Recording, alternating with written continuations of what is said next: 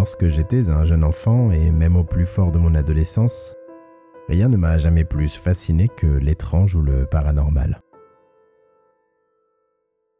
Aucune de mes émotions d'adulte, aussi intense soit-elle, ne m'ont jamais autant marqué que mes terreurs d'enfant. Je ne pouvais tout simplement pas douter de l'existence des monstres, des vampires et autres apparitions que les adultes prenaient un malin plaisir à me décrire pour me faire peur. Du moment où ils étaient mentionnés, ils existaient simplement, comme existait mon père ou ma mère. Assis au coin d'un feu ou au fond de mon lit à l'abri sous ma couette, toutes les occasions étaient bonnes pour me faire peur. Et si j'étais sincèrement effrayé par ces contes macabres, je brûlais d'envie de faire moi aussi l'expérience de ces phénomènes. Je m'appropriais parfois ces histoires, les réinventant en fonction de mon humeur ou de mon audience, au point que j'ai fini par croire moi-même à ces mensonges. Elles étaient mes anecdotes, mon vécu, ma particularité, et je défendais farouchement leur authenticité auprès des sceptiques de mon entourage. Et puis j'ai fini par grandir et petit à petit la réalité m'a rattrapé.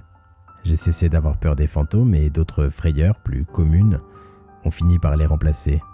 La peur de mourir, de perdre un proche, d'être malade, d'être pauvre ou seul.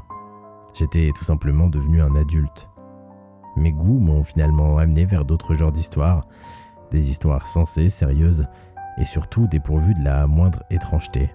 Ces dernières années, lors de mes rares incursions dans la littérature et le cinéma fantastique, mon esprit rationnel, avide d'explications, de tangibles, m'a la plupart du temps tenu éloigné de la dimension proprement effrayante de ces histoires.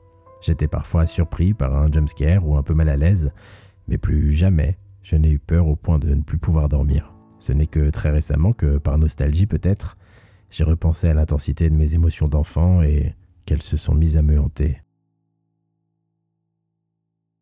Depuis quand n'avais-je pas éprouvé d'authentiques frayeurs Cette peur qui confine à la panique, qui oblitère tout et qui paralyse. Obscurum, quelque part, c'est un peu ma manière d'invoquer cette époque où de simples mots, de simples histoires pouvaient me bouleverser au point de m'obliger à dormir avec la lumière allumée. Ce que je veux au fond, c'est que ce soir, au moment d'aller vous coucher, vous repensiez à moi, à ce que je vous ai raconté, et que si par hasard l'envie d'aller aux toilettes vous prenait en pleine nuit, vous hésitiez à vous lever. Si vous cherchez dans Obscurum un podcast qui doute, vous serez déçu. Si vous y cherchez la preuve authentique de l'existence des esprits, des fantômes ou des forces obscures, vous le serez tout autant. Obscurum, je l'espère, ne se vautrera jamais dans le sensationnalisme. Et à l'inverse, ne comptez pas non plus sur moi pour vous adresser des clins d'œil de sceptiques complices. Partez du principe que toutes les expériences que je vais vous raconter sont issues de témoignages authentiques d'hommes et de femmes, qui tout aussi honnêtes qu'ils soient n'en restent pas moins des êtres humains, pétris de superstitions, de certitudes, de biais, soumis des siècles durant aux folklores, aux mythes et aux légendes des pays et des régions qui les ont vus naître. Au fond, peu importe que tout soit vrai, ou que rien ne le soit, pourvu que vous ayez peur.